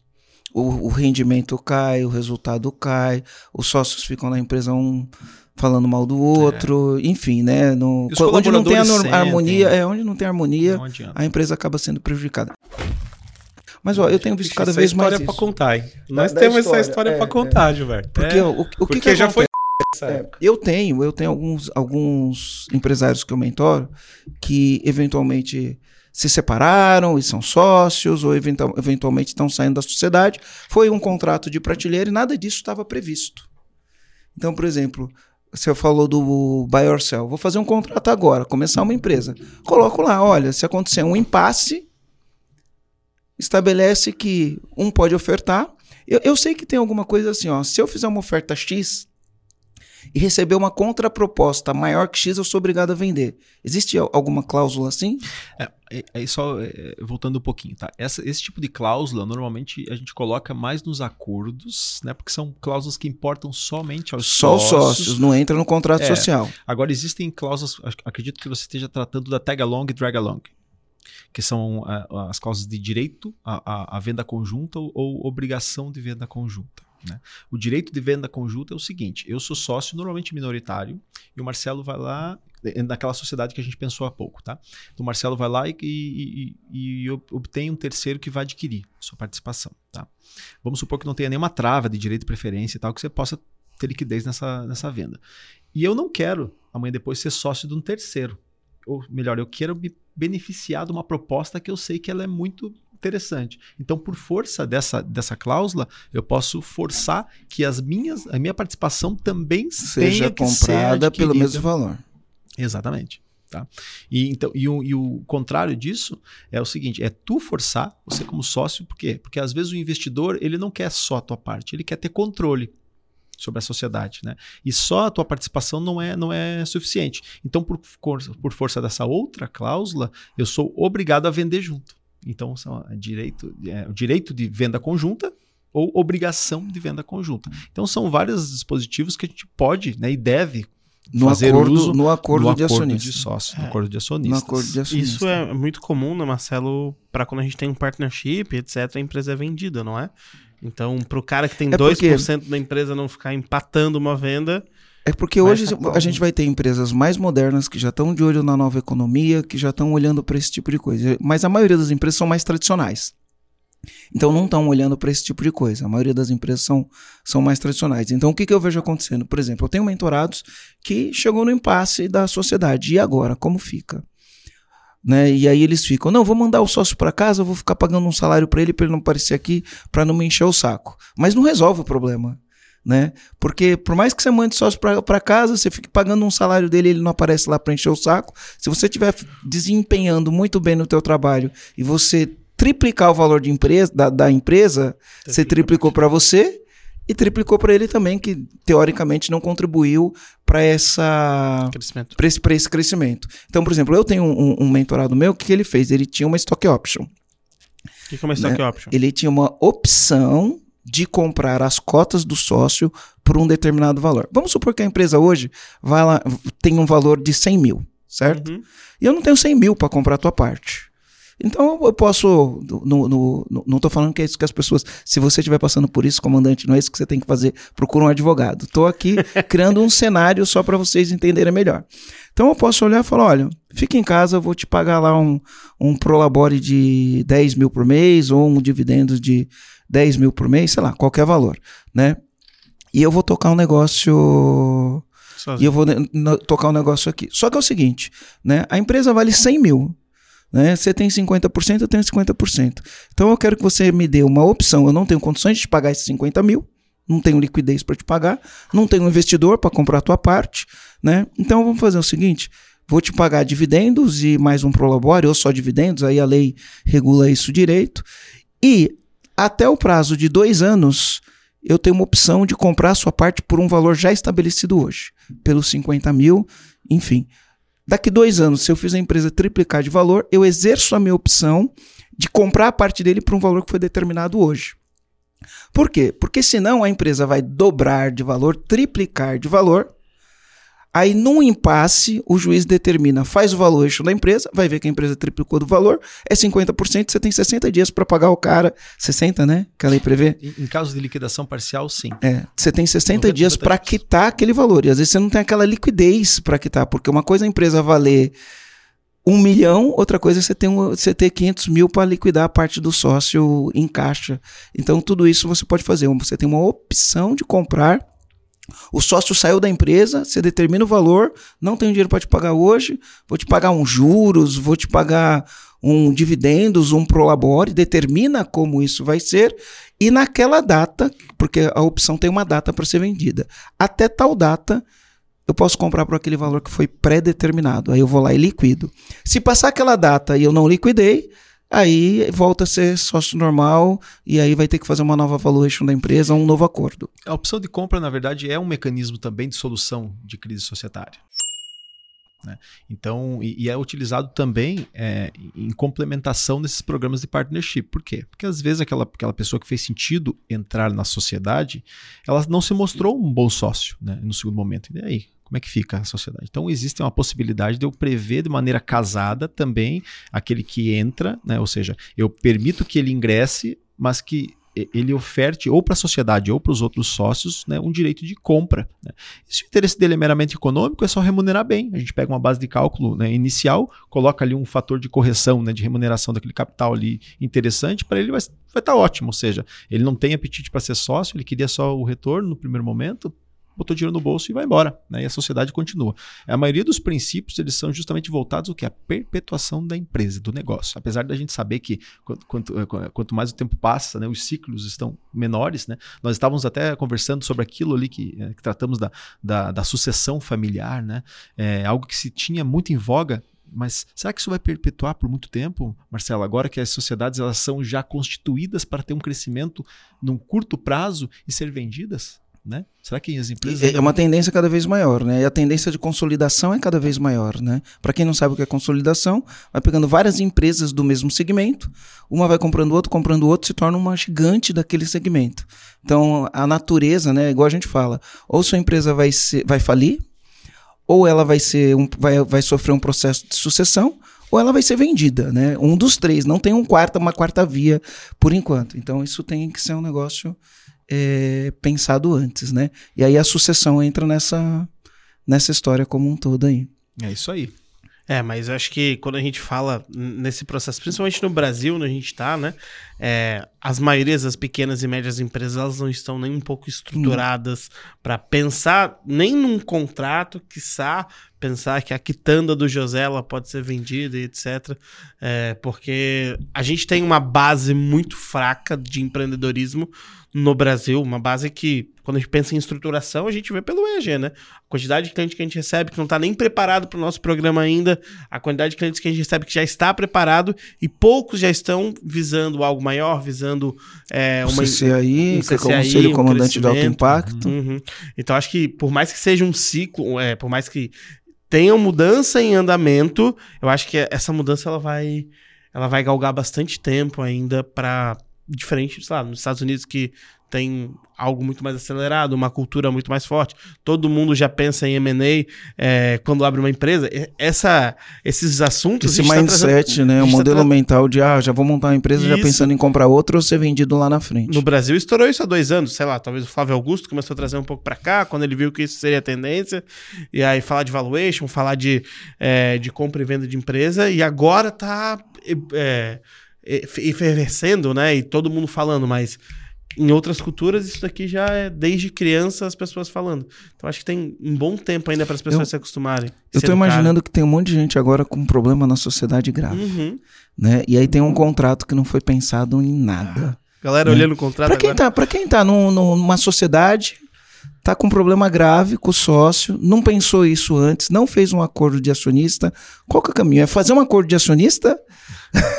fazer um acordo de acionista quando tá tudo bem é uma coisa, né? É, Liga pro Júlio. eu, eu acho que esse, eu acho que esse tempo já passou um pouquinho. né? Então, então, por isso que a gente sempre Tá bate nessa tecla, né? Que é melhor, o melhor dos caminhos é sempre construir esses atos no primeiro momento. Quando, né, quando, quando os sonhos estão efervescentes. Né? E no segundo momento, é lógico, as emoções já começam a tomar conta e é muito mais difícil construir né, soluções negociadas. Mas, né, acho que eh, às vezes buscando o aconselhamento de um terceiro, tirando, saindo um pouco daquela emoção do, do dia a dia, porque a gente sabe que o clima dentro de uma sociedade, quando não há, eh, já conversamos sobre isso hoje, né, quando não há um- uma harmonia entre os sócios, fica muito difícil. Então, quanto quanto mais cedo se colocar né, um profissional, que pode ser um advogado, mas às vezes até um psicanalista, alguma, alguma pessoa que possa ajudar né, no A gente teve um entendimento. processo aí com um psicanalista, É. o Luiz, É. né? Luiz, o Nando. o Nando. Um Então, podcast melhor. que a gente gravou com ele, só pra... Agora, assim, ó, é, sempre é tempo de rever o, né, o contrato social, os acordos. Né, eles não são instrumentos estanques, né, são algo, é, na verdade, eles, eles precisam né, se movimentar e se amoldar às novas realidades e os novos anseios dos sócios. né? Isso é uma, uma, uma verdade que se tem. Então, não o contrato social, eu estou aqui agora falando para o comandante. O comandante está olhando e viu que nada daquilo que a gente conversou hoje consta do contrato social. Talvez seja o caso dele rever. né? Existe a possibilidade dele, de ele buscar um, um aconselhamento? Acho que isso é justamente Essa alteração pode ser feita a qualquer momento. a qualquer momento, contanto que haja consenso. Veja, nas limitadas, Aí João. que tá o problema, né? É, mas assim, é, nem todas as sociedades estão em crise. E às vezes essa melhoria do contrato social não vai beneficiar um só. Sim. Às vezes a dor de um sócio é a mesma. Beneficia do os dois e beneficia as, as famílias, As- né? as Porque no final do famílias. dia, ó, você se apresentou aqui, você falou, sou casado com a Mariana, falou o nome dos seus filhos, desculpa. É o Heitor e a Giovana. O Heitor e a Giovana, né? Então, é uma família, né? Ah, hoje, hoje eu não tô casado, mas eu sou o pai da Marcela e da Manuela, né? E aí, quando eu, eu, eu, eu vou pensar em alguma coisa, eu tenho que pensar na Marcela e Manuela, você precisa pensar na tua família. E se você tem uma empresa, né? Você tem que levar em consideração, se você for prejudicado por algum motivo na sociedade, a tua família vai ser prejudicada também, né? Então, já pe- pensando nessa preservação dos sócios, eu acho que um bom contrato, um acordo de sócios é feito pensando na preservação dos sócios. Porque quando não é feito pensando na preservação dos sócios, você destrói valor. Destrói valor, os sócios perdem. Exato. Sim. né? É, na, na prática, o, o que a gente, a, a gente acorda no dia a dia é realmente para gerar conforto para as nossas famílias, né? E, e o nosso patrimônio, é, eu, eu costumo dizer que nós somos custodiantes do nosso patrimônio, porque a gente busca passar para frente, né? Dar um pouco de conforto para nossa, os próximos, né? Para os filhos e, e para as próximas gerações. Mas é, buscar né, uma remodelação do contrato né, e, e- e um- uma confecção, uma elaboração do acordo de sócio. E nessas sociedades eh, familiares existem outros instrumentos que nós não conversamos aqui, como protocolos de família, né, esses outros pontos que também são matéria para um, pra um outro, um outro bate-papo. Né? Eu gosto de Mas- falar do herdeiro e do sucessor. Se der, a gente vai falar de herdeiro e sucessor Ah, aqui. eu adoraria, é uma matéria que, que eu sou apaixonado também, Marcelo. Seria um, um prazer. Deixa eu te falar uma coisa. É possível, por exemplo, ó, hoje, hoje os, ban os bancos, né, com apesar da Lei Geral de Proteção de Dados, os bancos acessam os nossos dados públicos com uma facilidade e até os que não são públicos, né? E, e os dados da- do- dos sócios de empresas são dados públicos. Aí o banco cria um negócio lá que chama grupo econômico, né? Grupo econômico. Então, por exemplo, eu tenho hoje, eu sou sócio em cinco empresas, são sete CNPJs, mas eu sou sócio em cinco empresas. Aí, por exemplo, tem um sócio lá em Minas. Cara, se esse cara tiver uma cagada na vida pessoal dele, tem nada a ver com a empresa que a gente é sócio, tiver uma cagada na vida pessoal dele e ficar devendo, ele afeta o meu crédito aqui na Luma. Eu vou ah, na- aqui na Luma ou Afeta no no EAG. EAG? Ou no EAG. Se eu precisar tomar um crédito no EAG, eles vão olhar e vão falar: Ô, teu sócio da empresa de Minas, que não tem nada a ver com essa, tá devendo. Então eu não posso te dar crédito. Né? Tem essa. eu- eu- a gente fala isso porque a gente passou por essa situação, não com sócio de Minas, né? Enfim, não vamos colocar ele. Mas a gente passou por essa Era situação aí. 100 reais. 100 reais. Acho que eu sei É. que ponto foi esse aqui. E, enfim, então Acho que eu lembro existem, do domingo. é, existem, existem, existem coisas que afetam mesmo a, a empresa como um todo. É, esse conceito de grupo econômico, é, ele é um conceito que, que, que ele sofre diversas interpretações. Existe um conceito legal, existe um conceito para a justiça do trabalho, existe um conceito para o fisco e existe um conceito também para as instituições financeiras. né? Então, alguns, né, a, a depender da conveniência do momento, né, eles são um pouco mais rigorosos e menos rigorosos. né? Então, é, não se dá para traçar. Agora, o fato de um sócio, né, que, que na verdade, que, no- grupo econômico, vamos lá, se, se um dos meus sócios tem uma lavanderia e ele é sócio, né, meu sócio aqui no IAG, qual é o grupo econômico entre o IAG e essa lavanderia? Nenhum. Não tem grupo econômico aqui. Né? Mas o que? Existe a possibilidade de trancar amanhã depois um crédito? Existe. Existe. né? Tanto no financeiro quanto no trabalhista. É, então o trabalhista e o fiscal às vezes também tem algum tipo de, de implicações, né? Então agora esse tipo de, de risco são, é, são os cisnes negros, né? São, aquilo que a gente não consegue realmente prever e tem que estar enfrentando no dia a dia, mas é uma problemática assim porque isso gera uma insegurança. Veja que às vezes a gente está precisando de uma operação de crédito já está há um bom tempo, né? Contando com aqueles recursos e por conta de uma situação que realmente não tem nenhum tipo de vinculação com a empresa, né? Eu acabo sendo prejudicado e aí os meus credores também acabam ficando no prejuízo. É possível excluir um sócio da sociedade porque na vida privada dele ele ficou devendo e não conseguiu pagar e isso veio atrapalhar a empresa? Dá, é- dá para prever isso num acordo de acionista? Dá. Ou de prever. cotista, né? Dá, dá para prever sim. E, Inclusive, é, existe um conceito né, de insolvência civil né, e de falência. né? Então, veja, quando, quando existe inclusive uma- um, um dispositivo específico, que eu não vou me recordar agora. Mas isso é um conceito que não é tão difícil de, de se encontrar. né? Então, os sócios que, que não conseguem conduzir suas vidas né, eh, financeiras do âmbito pessoal, eles acabam respingando né, na- na- no dia a dia da sociedade. Então, por conta disso, se houver um regramento trazendo essa hipótese como sendo uma, um, uma Um fator de exclusão. fator de exclusão, É lógico que, uma vez caracterizado, eu posso me valer. Vejam, existe uma, uma liberdade muito grande de contratação. Né? E, e, e tem que casar com o quê? Com a realidade, com o dia a dia, com o interesse dos sócios. Dá para eu prever num acordo de acionista? Vamos supor que eu vou fazer uma sociedade, acordo de cotistas ou de acionista, acordo de sócio. Uh, o meu sócio ele é separado. Dá para eu prever que ele só pode casar em separação total de bens? E se ele casar em comunhão parcial de tá bens, dá problema? Sabe, é, Marcelo, isso aí é algo que, que, que a gente utiliza tá, no dia a dia. Mas é, é, se existe validade né, e eficácia desse tipo de disposição é uma outra discussão. Por quê? Porque há quem entenda que, que esse é o tipo de, de, de, direito que é personalíssimo da pessoa. pessoa. Ninguém pode me compelir a escolher qual é o regime de casamento. Mas, no mínimo, ele vai servir. Né? Ou seja, vamos tratar da, vamos voltar um pouquinho a falar das, das holdings, né? Então eu, eu, fiz uma holding aqui, eu coloquei os meus minhas filhas que ainda são crianças, né? É, como como sócios. É lógico que eu tenho receio de amanhã depois ela casar Exato, né? Então, é, existem né, nesses protocolos, e inclusive nos acordos de sócios, né, dos quais elas podem já aderir, né, é uma obrigação de, ao contrair um casamento, aderir necessariamente optar pelo regime da separação total de bens. E ainda vamos além, né? Quando houver um relacionamento com uma convivência um pouco mais aguda, né, que haja uma, uma, uma um pernoite, que se formalize o contrato de namoro. De namoro ou de união estável. E num segundo momento, então, existe uma escadinha aqui, né? Então, um contrato de namoro, quando o negócio começa a ficar um pouco mais sério, que se formalize né, a, a união estável. Por que melhor formalizado que não formalizar? Porque se não formaliza, ele naturalmente ele é pela comunhão parcial de bens. Então, tudo aquilo que foi adquirido onerosamente na constância da relação acaba se comunicando. Então, é melhor fazer uma escritura pública de, de, de, de, de união estável do que não ter. Deixa eu fazer uma, uma pergunta aqui. Vamos supor, eu tenho uma empresa hoje. Já, uma não, né? Hoje, hoje são, como eu disse, sete, sete CNPJs e cinco empresas. Né? E hoje eu estou solteiro. Beleza? Eu caso, vamos supor, caso, comunhão parcial de bens. Marcelo. Não, tô, tô querendo saber aqui uma consultoria. Marcelo, você sabe, Deixa que, o você sabe caso, que o Giba caso é nosso co consultor oficial, sei, né? Você sabe tá que você pode perguntar pra ele a hora que você quiser, né? Não, mas é porque eu tô perguntando, eu tô pensando no comandante que tá ouvindo a gente. Tô, tô pensando no comandante que tá ouvindo a gente.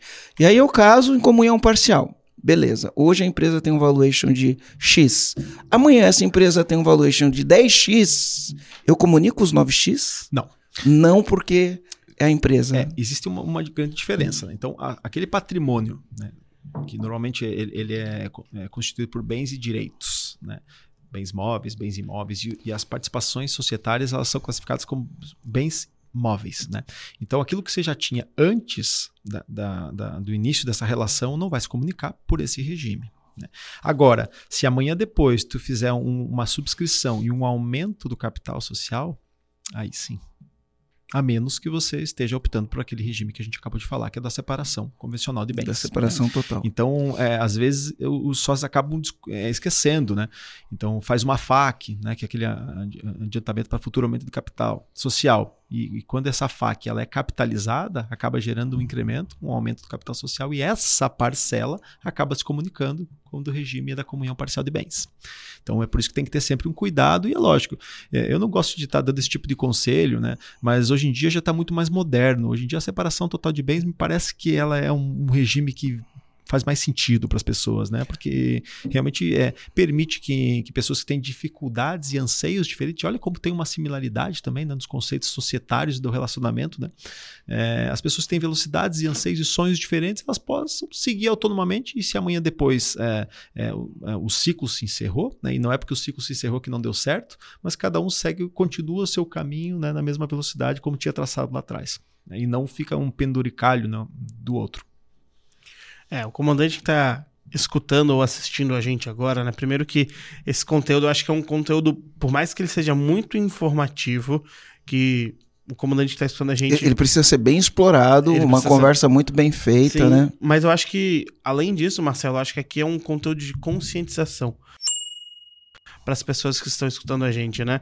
É, eu aposto contigo, a maioria das pessoas que estão escutando a gente, elas ignoram esse fato por ser um fato de estômago, lidar com sociedade, lidar com contrato, É, é, ele não lida com aquilo no começo, vai ter que lidar com aquilo no final. quando né? se torna um grande Não problema. tem jeito. E, cara, eu lembro muito bem, a primeira turma que, a gente, que eu participei, né? Turma 9 do BSG, teve um- uma situação muito parecida. Dois sócios estavam dentro da turma e saindo da turma, quando eles tocaram no ponto de anseio, de desejo, de crescimento daquela empresa, eles até queriam coisas parecidas, mas eles não entendiam que era. Um deles não entendia que era. Os dois, né? Não entendiam que eram justos as participações um do outro e acabaram tendo um conflito dentro, ou pós-EAG, né? E acabaram dissoluindo a sociedade. Isso não foi uma vez só, né? Depois dessa turma nova, a gente teve Ah, uma todo outra dia, situação. do mesmo jeito, todo dia acaba um casamento, todo dia acaba uma É, sociedade. mas só que isso é por quê? Porque essas pessoas tomaram consciência. E é o que vai acontecer com esse podcast. Essas pessoas não estavam preocupadas com esse tipo de assunto. Isso não fazia parte do dia a dia delas. Agora elas escutam. Mas, mas sabe qual é o problema, João? Hum, É que tem um monte de gente que tá com esse problema agora e falou, devia ter resolvido isso antes. exatamente. só que tem um monte de gente que vai, putz, agora eu tenho um problema novo pra resolver. Que não tava nem consciente disso. É por isso que eu chamo isso aqui de um conteúdo de conscientização. Então você, comandante, que tá escutando isso, que ficou com a gente até aqui, primeira coisa, o seu like já tá garantido, né? Então dá um É, joinha nesse compartilha, vídeo. né? Compartilha com aquele teu amigo que tá falando mal do sócio. Compartilha com o teu amigo que tá falando mal do sócio, ou até para aquele que tá falando bem, que acha que encontrou o sócio da vida. Compartilha com ele, é, compartilha nas suas redes sociais, marca a gente lá no Instagram, arroba empresa autogerenciável, tira um print desse podcast. E se você estiver escutando esse podcast no Spotify, não esquece de avaliar aqui o nosso podcast, é bem simples. A- quando você entra lá no Empresa Autogerenciável Podcast, ali em cima tem umas estrelinhas para você dar nota, dá a nota do seu coração. Eu busco um 5, só para você ter ideia, é, mas dá o que tiver no Compartilha seu coração, né? bastante, porque quando a gente tem um muito compartilhado, É, fica um verdinho demais. lá, a gente fica feliz demais Uhum. aqui, quando ele é muito compartilhado. Exatamente. E você é o momento de tomar consciência. Rever seu contrato, como o Gilberto falou, a alteração do contrato social ela pode ser feita de qualquer maneira. Você que está em busca de um novo sócio ou entrando numa sociedade, lembre do que o Marcelo falou, né? Então, pessoas que tenham sinergia em valores, pessoas que tenham sinergia em, em ambição e também sejam complementares. Pensa em opção de compra também. Uhum, São bastante dicas que ao longo dessa uma hora e meia que a gente está falando aqui, é, você pode ouvir, anotar tudo isso para a sua próxima tomada de decisão na sua Inclusive empresa. para você sentar com o seu advogado e falar, ouve o podcast, vamos ver. Uhum. Você tinha feito algumas anotações, o João quer, quer terminar, mas eu vou dar uma pausinha Tá aqui na- no término Tá do, do. João. Segura aí, segura aí. Segura, né? Você tinha feito algumas anotações, você falou, tem coisas aqui que eu gostaria de falar, né? Quais são as coisas que você gostaria de falar que de repente a gente não cobriu aqui no bate-papo? Porque o podcast ele vira um bate-papo, Claro, né? claro. Ele não é um negócio, não é igual uma aula, né? Que tem início, meio e fim. Alguns Ele- momentos vira consultoria. Isso. Aqui com a gente sempre vira, né? Claro. É, um, um ponto, acho que é bom só deixar bem, bem claro, o, o momento. Né? O momento de se construir um, um contrato social, o- o mais indicado é que seja antes do início dos trabalhos. Né? Mas isso não quer dizer que quando o, o- o- risco começa a aparecer, isso não possa ser enfrentado. Deve ser enfrentado. É melhor do que deixar numa gaveta. Por quê? Porque essa bola de neve vai sempre aumentar. né? Agora, dentre os mecanismos, ó, voltando um pouquinho né, nos pontos que realmente não podem faltar e normalmente faltam, são aqueles critérios para fins de apuração dos haveres e pagamento dos haveres, caso algum sócio seja é, é, exerça seu direito de se retirar da sociedade, ou seja excluído, ou venha a falecer. Por quê? Porque se nós não regrarmos, a, ou melhor, se o comandante não regrar a maneira com que ele vai pagar e calcular o quanto ele vai pagar, ele naturalmente não vai ter caixa para isso. Isso, é, isso acontece com 99% né, das, das, das sociedades. Por quê? Porque elas estão no dia a dia e o dinheiro não fica na gaveta. Ela tem que estar no, no giro mesmo, senão não faz sentido é, manter o negócio. Então, debrucem-se sobre isso. Existe uma liberalidade, uma liberdade que a lei nos convenciona para contratar, para enfrentar esse ponto. E todas essas lacunas, né, todos esses espaços que, que o legislador disse, olha, aqui vamos deixar para os sócios decidirem, usem, abusem disso. Busquem alguém que realmente sabe explorar isso. Acho que seria isso um ponto global. Por quê? Porque a perpetuação do negócio, ou pelo menos a, é, é, a, a, que, ele se, se fique imune, ou pelo menos é, blindado né, a esse tipo de problema que são do dia a dia, né, esse tipo de discussões, acho que é algo fundamental. Né? Acho que é por isso que a gente está conversando hoje. Realmente buscar proteger aquilo que é previsível. Tem os cisnes negros, tem os pontos que não são previsíveis e esses, realmente, as soluções elas têm que ser construídas a cada momento. Né? Mas aquilo que a gente consegue enxergar desde, desde agora, né, a gente não pode pecar pelo, pela inércia. É, sabe o que eu vi acontecendo aqui? Você falou disso, né? Eu lembrei. É, eu vi acontecendo, eu ouvi, né? Enfim, não posso falar o nome da empresa aqui, mas olha o que aconteceu. Eram dois sócios. Se separaram. E aí, ao se separar, eles dividiram a empresa. Cada um ficou com um pedaço da empresa, mudaram o nome, uma tinha um nome, outra tinha outro nome, né? E continuaram os dois na mesma atividade. Até aí está indo muito bem.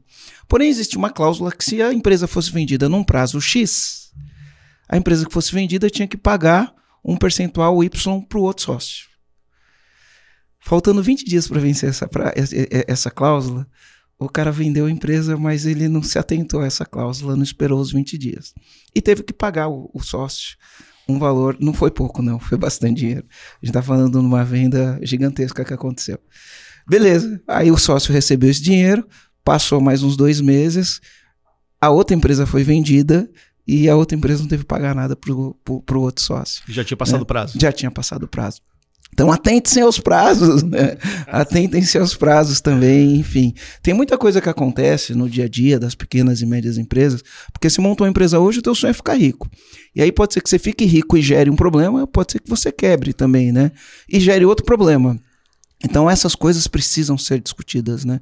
Precisam ser pensadas, enfim, e não é qualquer qualquer advogado que vai resolver isso, né? Então tem que ser um, um especialista para poder olhar para esse tipo de coisa aí. É isso aí. Cara, eu acho que eu ficaria aqui umas três horas. Tinha tanto, tanto assunto para eu falar disso também. aqui. Ó, tem algumas perguntas aqui. Quanto tempo a gente tem, João? Não tem mais? Não, tem tempo, fica à tem, vontade. Tem algumas perguntas que vieram no Instagram. Vamos tentar responder aqui no. Depois a gente responde no Stories, mas vamos tentar responder aqui no podcast, porque antes de a gente começar esse podcast, a gente abriu uma caixinha de pergunta. Olha a pergunta que veio, né? Então vem assim, ó. Uh... Ó, na sua experiência, essa é uma boa pergunta. Ó, na sua experiência, qual a forma mais correta de distribuição de dividendos? Hum. Com base no percentual do, do capital? Não, não necessariamente. Não necessariamente. Não necessariamente, né? O, os pactos de distribuição desproporcional, eles são muito comuns. Vamos explicar o que é distribuição proporcional. Tá, então vamos lá. Os sócios eles têm, via de regra, uma participação no capital social, um percentual sobre a sociedade. Né?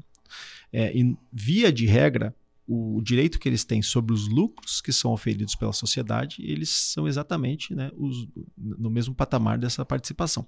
Agora, existem tratos né, por, por, parte das sociedades que dizem, e, e, isso precisa ser formalizado no acordo, não. Ele pode, contanto que exista no contrato social essa previsão, as próprias atas de deliberação, elas podem é, convencionar isso. Né? Então, naquelas reuniões ordinárias de sócio, né, quando há o fechamento do, do exercício né, e a distribuição, e às vezes não precisa necessariamente ser ao final do, do exercício, pode ser uma periodicidade menor, elas, os sócios podem convencionar né, que realmente aquele que tem 10% da participação, por conta de, um, de, uma performance que ele atingiu, às vezes existem umas metas e métricas que são também é, já, já definidas, ele vai fazer jus a uma participação maior ou menor. Né? Então, assim, é justo, o justo é o que é tratado, o que é convencionado. E se existe uma liberdade para a gente trabalhar nisso, eu acho que a gente precisa exercer mesmo. Tá? Então, é, é, isso, é assim que eu penso. Legal. Então, ó, não precisa ser uma distribuição proporcional, desde que você preveja isso no contrato social, não é nem no acordo de acionista. Né? Isso. Né? No contrato, o contrato social ele tem que prever a possibilidade de distribuição desproporcional. Tá. E por quê? Porque senão o, o, fisco lá na frente ele não vai entender de onde é que veio essa receita. Né? Então, é, agora, a distribuição desproporcional ela é afeta as limitadas. Né? Quando a gente trabalha com as sociedades anônimas, existe uma problemática para se fazer isso. Né? Até uh, existem umas possibilidades, né? mas é algo que a gente não recomenda de é, pronto é, assim para o nosso. 99% são é. limitadas, né? então acho que para os nossos comandantes isso daí vai. Exato. Seria bastante. Exatamente. Ó, uma outra pergunta aqui, ó. É saudável ter muitos sócios, por exemplo, cinco sócios em cinco empresas diferentes? Saudável. tá, cinco sócios, não, não, existe uma receita, Marcelo. Eu, eu, preciso ter sócios que complementem, né, e que, que, que façam com que cada uma dessas sociedades aqui seja completa nos predicativos que ela necessita para chegar no ponto B. Né? Eu acho que não existe uma receita de bolo. Tem sócios que estão entrando só com investimento? Tem dinheiro é necessário também. Tem sócio que ele não vai fazer nada, ele só vai nos dar as tintas por onde devemos andar? Sim. Então não existe uma necess... um, um número, número principalmente existe realmente essa necessidade de nós encontrarmos um, um globo fechado ainda para que não ficar para que não fique nenhuma ponta solta, né? Ou seja, algum predicativo que realmente precisava para esse negócio dar certo e faltou essa pessoa. Essa pessoa tem que ser caçada. Legal. Ó, tem uma outra aqui. Como mensurar? é, faz parte do que a gente falou, tá? Como mensurar, monetizar o fim de uma sociedade na compra da outra parte societária. É tudo aquilo que a gente falou aqui, né? A sociedade está acabando. Como que eu faço para Calcula o valuation, cal- basicamente. calcular o valuation? É, é que assim, ó, acabou. Acabou como? Se ela acabou, o negócio é o seguinte: a liquidação é pagar quem deve, ou seja, utilizar do ativo. Não, não, não. É o fim da sociedade, não o fim da empresa. Ah, tá.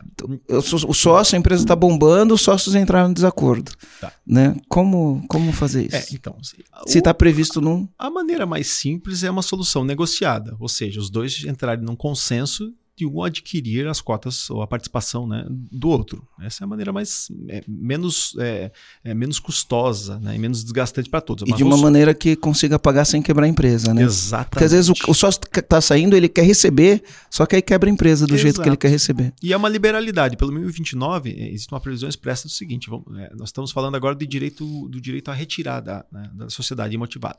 Então o sócio diz: olha, não quero mais, não tem uma previsão no contrato social que vai eh, possibilitar, queria possibilitar esse pagamento em parcelas, né? Normalmente até um- uma forma de, de avaliação mais tranquila, assim, do patrimônio, não tirando os intangíveis e tal. Então, eu me beneficiar dessa ausência do contrato social, da sua missão, e vou exercer meu direito de retirada para que me pague em 90 dias. O sócio que recebe essa notificação, ele tem uma liberalidade do que dizer, não, então peraí, eu não tenho como te pagar, então vamos acabar com o negócio. Acabou. Acabou. Né? Agora, se já foi convencionado isso lá atrás, como eu disse, aí a gente tem a possibilidade de pagar em 60 vezes, às vezes coloca um índice de correção, né, para que esse dinheiro realmente esteja sendo rentabilizado. Mas é, quanto antes for ajustado, né, menos, me- menos prejudicial vai ser para a sociedade. Tecnicamente, por exemplo, estou começando uma sociedade, eu e você, agora, né? E a gente não sabe o que vai dar no futuro, mas ah, pode ser que a gente brigue lá na frente. Tá? Pode ser que a gente brigue. A gente está discutindo esse assunto agora. Ah, e se a gente brigar lá na frente? Quem compra a parte de quem? Quais são a- o, o nome, né? Igual é, é, o, o- nome técnico quando eu falo assim, tá, se eu te fizer uma, uma oferta, você falou buy or sell, né? Se eu te fizer uma oferta, é, ou você aceita e eu te pago, ou você faz uma contraproposta e eu te pago. Qual que é o, a- o nome certo disso? Na verdade, assim, o, o nome, esse é um instituto norte-americano, né? Então, buy or sell é um, é um nome que ainda se usa. A gente sabe que no direito corporativo é, né, e no- ainda se utilizam das expressões né, americanas, Americanas. né, com, com- com bastante, assim, né, com alto nível. Então, a cláusula de compra e venda é uma expressão já vai ser identificada por aqueles advogados que, que atuam na área, né? E existem aquelas as, as, as variações dessa cláusula que nós conversamos ainda hoje, né? Mas é, a- na prática não existe um- uma forma específica de prever, né? Os próprios advogados têm a inteligência de colocar ali e, e- e descrever exatamente o que se quer. O que se quer é justamente isso, que se nós chegarmos num um momento de, de, de, de crise entre nós, de dissenso, um né, pode fazer a, a proposta para o outro, e na verdade essa ordem não importa muito na prática, né? porque ah, tem que se ter uma responsabilidade por aquele que faz a proposta, porque senão pode ser que ele, que ele se torne, já que a gente está falando em shotgun, ele, ele se torne, esteja no, no lado Um errado tiro da no arma, pé, né? Então, realmente não existe um. A, a, a, a denominação ela é norte-americana, mas a gente pode chamar também de cláusula de compra, compre ou venda. né? Legal. Mais alguma pergunta? Olha, eu teria mais um montão, mas eu acho que o nosso tempo está esgotando, né? É. Qual o comando que você pegou aqui, João? Fala aí. Ah, Marcelo, eu acho que são muitos comandos, mas eu acho que o principal é aquilo que o que tá escrito não gera problema depois, né? Então, se eu puder me atentar e escrever tudo aquilo que eu acho certo ou que eu acho errado antes, eu tenho essa liberdade, então eu não vou ter problema depois. Eu acho que esse é o principal comando. Se prepare com seu contrato social e seu acordo de cotistas antes de entrar numa sociedade. É uma tarefa chata, dói o estômago, só que dói bem menos antes do que depois. Eu acho que esse é meu principal comando. E você, Rogério, qual é o teu comando? Olha, tirando essa primeira parte que você falou, é o trabalho especializado, né? A gente precisa encontrar trabalho especializado pra gente colocar no papel e fazer o tal do o combinado não sai caro, né? Isso. Um serviço especializado, bem feito, bem montado. eu acho que esse é um comando. Você, Marcelo. Cara, eu lembrei agora, eu assisti a série Super Pumped, que fala do Uber. E o, o fundador lá do Uber, ele tinha essa Golden Share, que foi o que o Rogério falou. E os caras não conseguiam tirar ele, ele fazendo um monte de coisas, os caras não conseguiam tirar ele. Então eu vou dar, deixar aqui como comando. Assiste essa série Super Pumped, é muito legal. Tá onde ela? Tá no na Amazon HBO, Prime? não. HBO Max? Não, ele tá na Paramount, se eu não me engano. Na Paramount. Na- Tá na Paramount. Aí você pode comprar a Paramount ou no Apple TV ou no Amazon Prime. Uhum. Enfim, dá pra comprar a Paramount de diversas maneiras. Aí paga por mês. E você, Gilberto? Qual o comando que você deixa pros comandantes? É, eu, eu acho que o principal comando né, é mais uma recomendação de não deixar esse, eh, esse problema de lado. Né? Isso é uma matéria que tem que ser enfrentada. Se não for no momento ideal, que seja no momento possível. Né, a qualquer Uhum. tempo. Por quê? Porque aqueles, aquelas questões que não são resolvidas e são deixadas na gaveta, elas vão permanecer ali. né? Então, que realmente converse com o seu sócio, é, debrucem-se sobre aquele contrato social que foi feito há não sei quantos anos, às vezes 10, 15 anos. Será que realmente ele condiz com a nossa realidade de hoje em dia? Né? Converse com o advogado e com o contador que sejam especializados né, nessas reestruturações societárias, para que eles vejam realmente não só as disposições do, do contrato, mas também se todos os ativos que estão na sociedade eles precisam estar ali. Né? Existem as reorganizações societárias também que se debruçam sobre isso. E é isso, né? Você está sempre olhando para a sua própria empresa, porque é, o dinheiro não, não aguenta desaforo, assim como se fala no, no interior, né? E a sociedade também não. É verdade. É isso aí. E você, comandante? Qual que é o comando que você pegou desse podcast? Se você estiver escutando a gente no YouTube, digita o comando aqui nos comentários. Se você está escutando no Spotify, tira um print dessa tela do Spotify. Vai lá no arroba Marcelo Germano EAG, arroba Empresa Autogerenciável no Instagram. Faz um stories e coloca o seu comando. Ou manda no direct também É, que a gente vai então te vou pedir pra fazer duas coisas, João. Então pede. Coloca o comando, coloca um print do podcast, mas já põe um link. Já põe um link do podcast, porque aí quem vê isso daí no teu perfil, já clica no link e já ouve direto o podcast. No, porque uma coisa que eu percebi, é os comandantes têm preguiça de procurar. Eles falam, qual é o número do podcast? Né? Então já põe o link lá, que aí o comandante já vai ouvir direto. Exatamente, ajuda a gente, né, a disseminar esse conteúdo, a ter esse podcast muito compartilhado. E por último, né, foi um prazer inenarrável ter vocês aqui hoje de novo. Lembrando, comandantes, toda quarta-feira, 18h41, em todas as plataformas de, de podcast, no Spotify principalmente, e também no YouTube. E agora, um abraço pra vocês e fui! E antes de eu ir, deixa eu falar. Depois eu queria falar um sobre herdeiro e sucessor. Né? São duas coisas diferentes que dá para acomodar juridicamente. Então já fica aqui convite para o próximo podcast, Giba. Vamos falar sobre isso, beleza? é isso aí, calma aí, calma aí. Então, Giba? você já tinha ido, João. Pois é, eu voltei agora. E Gilberto, onde é que a gente pode Ah, é? Não pode ok. esquecer disso. é. É, perfil é, é próprio, não tenho, né, de um Instagram. profissional, mas o nosso, o, o nosso escritório detém, tem uma conta no LinkedIn que é Júlio Miller Advogados, né? Uhum. E também tem um perfil no, no Instagram que está em reformulação, né? Mas eu já posso até buscar aqui que eu acabei anotando, para não esquecer, que realmente está em reformulação. Que no Instagram o link é juliomiller.adv. Então Legal. Arroba juliomiller.adv. Isso. É, aí Miller tem que, tem que É, soletrar. Miller, ah, desculpe, Miller com dois L's, né? É, ADV. M-U-L-L-E-R ponto ADV, isso no Instagram, e Júlio Miller Advogados no LinkedIn, e também temos o nosso site, que é www.advogadosc.com.br. Lá tem todas as formas de, de nos contatar, e nós estaremos aí sempre à disposição para auxiliar os comandantes, né? Que estão muito bem mentorados aí. E Quero parabenizá-los também por estar acompanhando, né? Assim como eu, que sou um, um, um- ouvinte assíduo né, dos podcasts, todo o material muito bem desenvolvido né, pelo EAG, que realmente acho que o, DNA principal é realmente trazer informação sem mimimi, né? Trazer realmente aquilo que interessa no Exatamente. dia a dia. Obrigado. Exatamente. Um prazer estar aqui, aqui. Mais uma vez, obrigado pela oportunidade. Valeu. Obrigado, Giba. Valeu, Giba. Valeu. Então agora quem foi sou eu. Fui! Fui. Tchau.